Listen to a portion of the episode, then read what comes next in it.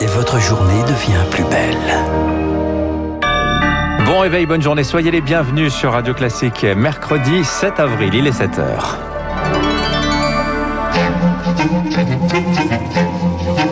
6h30, 7h30, la matinale de Radio Classique avec Dimitri Pavlenko. À la une ce matin, des volontaires et des piqûres en lieu et place des sportifs et des supporters. Coup d'envoi de la vaccination de masse hier au Stade de France. Une vedette, Pfizer. Reportage dans un instant.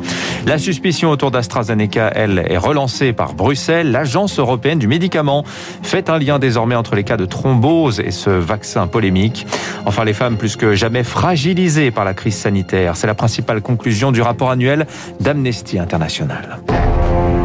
Radio Classique. Le vaccin Pfizer, Marc Bourreau, plébiscité dans les allées du Stade de France. L'enceinte sportive est transformée en vaccinodrome depuis hier. 10 000 piqûres hebdomadaires, symbole d'un coup d'accélérateur dans les injections et symbole aussi de la défiance ambiante. Depuis hier, deux vaccins sont proposés aux patients, Pfizer ou Moderna. Et ce dernier a reçu un accueil plus que mitigé, Camille Schmitt. La file d'attente s'étale sur plusieurs dizaines de mètres devant le stade et la plupart sont venus pour le même vaccin. Pfizer. Pfizer. Pfizer. Pfizer. C'est le cas de Nasser, 72 ans. J'aurais pas eu le choix, j'aurais pris Moderna. Mais psychologiquement, j'ai plus confiance à Pfizer. Il y a quand même euh, beaucoup de pays qui ont fait Pfizer et il n'y a pas d'histoire, il n'y a pas de problème. Les États-Unis, Israël, tout ça, c'est Pfizer. Sur les 10 000 rendez-vous ouverts cette semaine, les 5 000 attribués au Pfizer sont déjà pris et environ 1500 places restent pour le Moderna. Centre de vaccination du Stade de France, bonjour. Alors au centre d'appel du vaccinodrome, il faut faire de la pédagogie. Oui, c'est la même chose. Ils utilisent la même technologie. Tous les deux sont efficaces contre les variants euh, sud-africains et britanniques.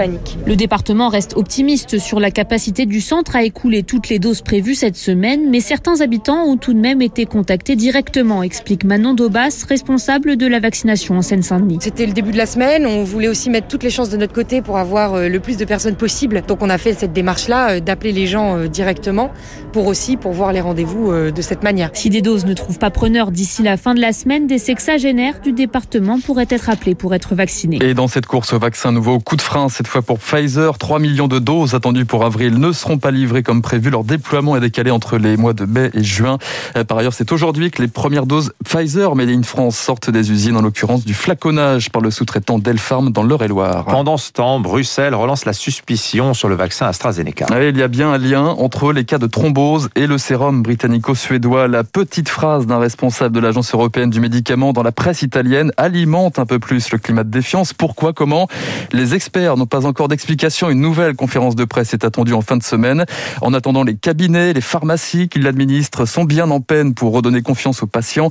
Ça tombe même au casse-tête pour Jean-Paul Ortiz, le président de la Confédération des syndicats médicaux au micro de Rémi Pfister. Malgré nos explications, ils ne veulent pas en entendre parler. Donc c'est pour ça qu'il faut qu'on ait tous les vaccins en ville, quitte à ce que on puisse attribuer tel ou tel vaccin. Quelqu'un, par exemple, qui a déjà fait une thrombophébite ou une embolie pulmonaire, il me semblerait assez logique d'éviter de lui faire un vaccin AstraZeneca. On a vu que les âges préconisés ont beaucoup changé. Certaines équipes préconisent de donner de l'aspirine à très faible dose pendant quelques jours. Ce sont des choses dont il faut qu'on puisse discuter au niveau scientifique et qu'on voit si ces attitudes un peu empiriques sont validées ou pas. Les déboires d'AstraZeneca, c'est aussi cette plainte contre X déposée pour homicide involontaire par la famille d'un homme de 63 ans mort de multiples thromboses en Haute-Savoie.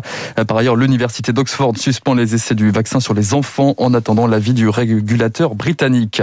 Pas de quoi entamer en tout cas le calendrier européen de la vaccination. Thierry Breton fixe un nouveau cap, immunité collective, d'ici le 30 juin prochain, dit le commissaire en charge des vaccins.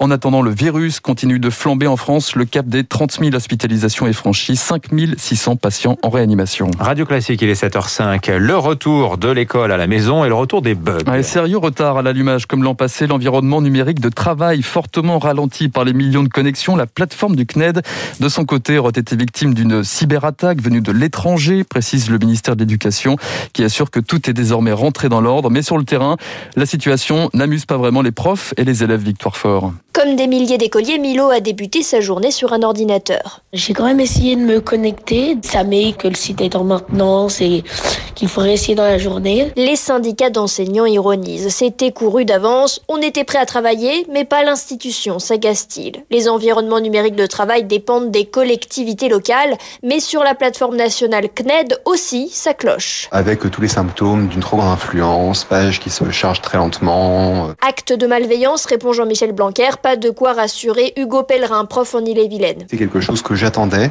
et j'ai l'impression qu'en fait, peu de leçons ont été tirées euh, du premier confinement. Une journée à peine de dysfonctionnement, c'est peu, mais Clément Fraioli, enseignant dans un collège prioritaire du 93, sait qu'il suffit malheureusement de peu pour qu'un élève décroche. On sait qu'on a un public qui a peut-être parfois un, un ordinateur dans la famille, euh, avec plusieurs enfants qui doivent s'en servir euh, pour suivre les cours à distance. Et si le moment où ils se connectent, euh, bah, l'application euh, bug ou plante, c'est un risque supplémentaire de les perdre. La majorité des professeurs avaient prévu des exercices de révision cette semaine, mais quand il faudra vraiment avancer dans les programmes, mieux vaut que tout soit rentré dans l'ordre. Mais d'ici là, les élèves seront de retour en classe. Emmanuel Macron s'en tient à son calendrier ce matin dans le Parisien. Retour des maternelles et primaires le 26 avril, des collèges et lycées la semaine suivante. Le président promet qu'il n'y aurait a priori plus d'autres confinements avant la fin de l'année. On l'espère. Le bras de fer par ailleurs continue entre l'État et la mairie de Strasbourg. La préfète du Bas-Rhin saisit la justice après le versement de 2 millions et demi d'euros à une association musulmane pro-turque. Le ministre de l'Intérieur parlait d'une ingérence étrangère et lui reprochait de ne pas avoir signé la charte des principes de l'islam de France. Le combat de l'égalité femmes-hommes marqué au fer rouge par la crise sanitaire. Oui, c'est le constat sans appel d'Amnesty International dans son rapport annuel publié ce matin. Quel que soit le pays, les discriminations des femmes et des réfugiés ont été amplifiées par la pandémie, déplore Cécile C'est la présidente d'Amnesty International France. Elle est avec Cyprien Pézril. Les États se sont révélés incapables de fournir cette protection euh, au personnel soignant ou aux travailleurs dits essentiels et beaucoup étaient des femmes. Donc ça, c'est la première raison. Et la seconde, c'est plutôt par rapport aux violences, notamment les violences sexuelles, mais aussi des violences domestiques qui n'ont fait que s'accroître. L'impunité a pu régner encore plus dans le sens où l'accès à la justice était rendu plus compliqué par le confinement et par la pandémie. Amnesty International qui s'inquiète aussi du sort d'Alexei Navalny. La Russie est en train de tuer lentement l'opposant numéro un au Kremlin. Son incarcération depuis plus d'un mois équivaut à de la torture, écrit l'ONG. Alexei Navalny poursuit sa grève de la faim. Une dizaine de partisans venus le soutenir ont été arrêtés hier. Le foot et le Paris Saint-Germain face à la montagne bavaroise. Quart de finale aller de la Ligue des Champions. Bayern Munich, PSG à 21h. Match aux airs de revanche. Après la défaite en finale des Parisiens contre les Allemands, c'était l'été dernier. On s'en souvient. Merci Marc Bourreau. 7h08. Restez avec nous dans un instant. Le rappel des titres de l'économie, l'édito de François Vidal. Et puis notre invité juste après le directeur général d'Orano, Philippe Knorr.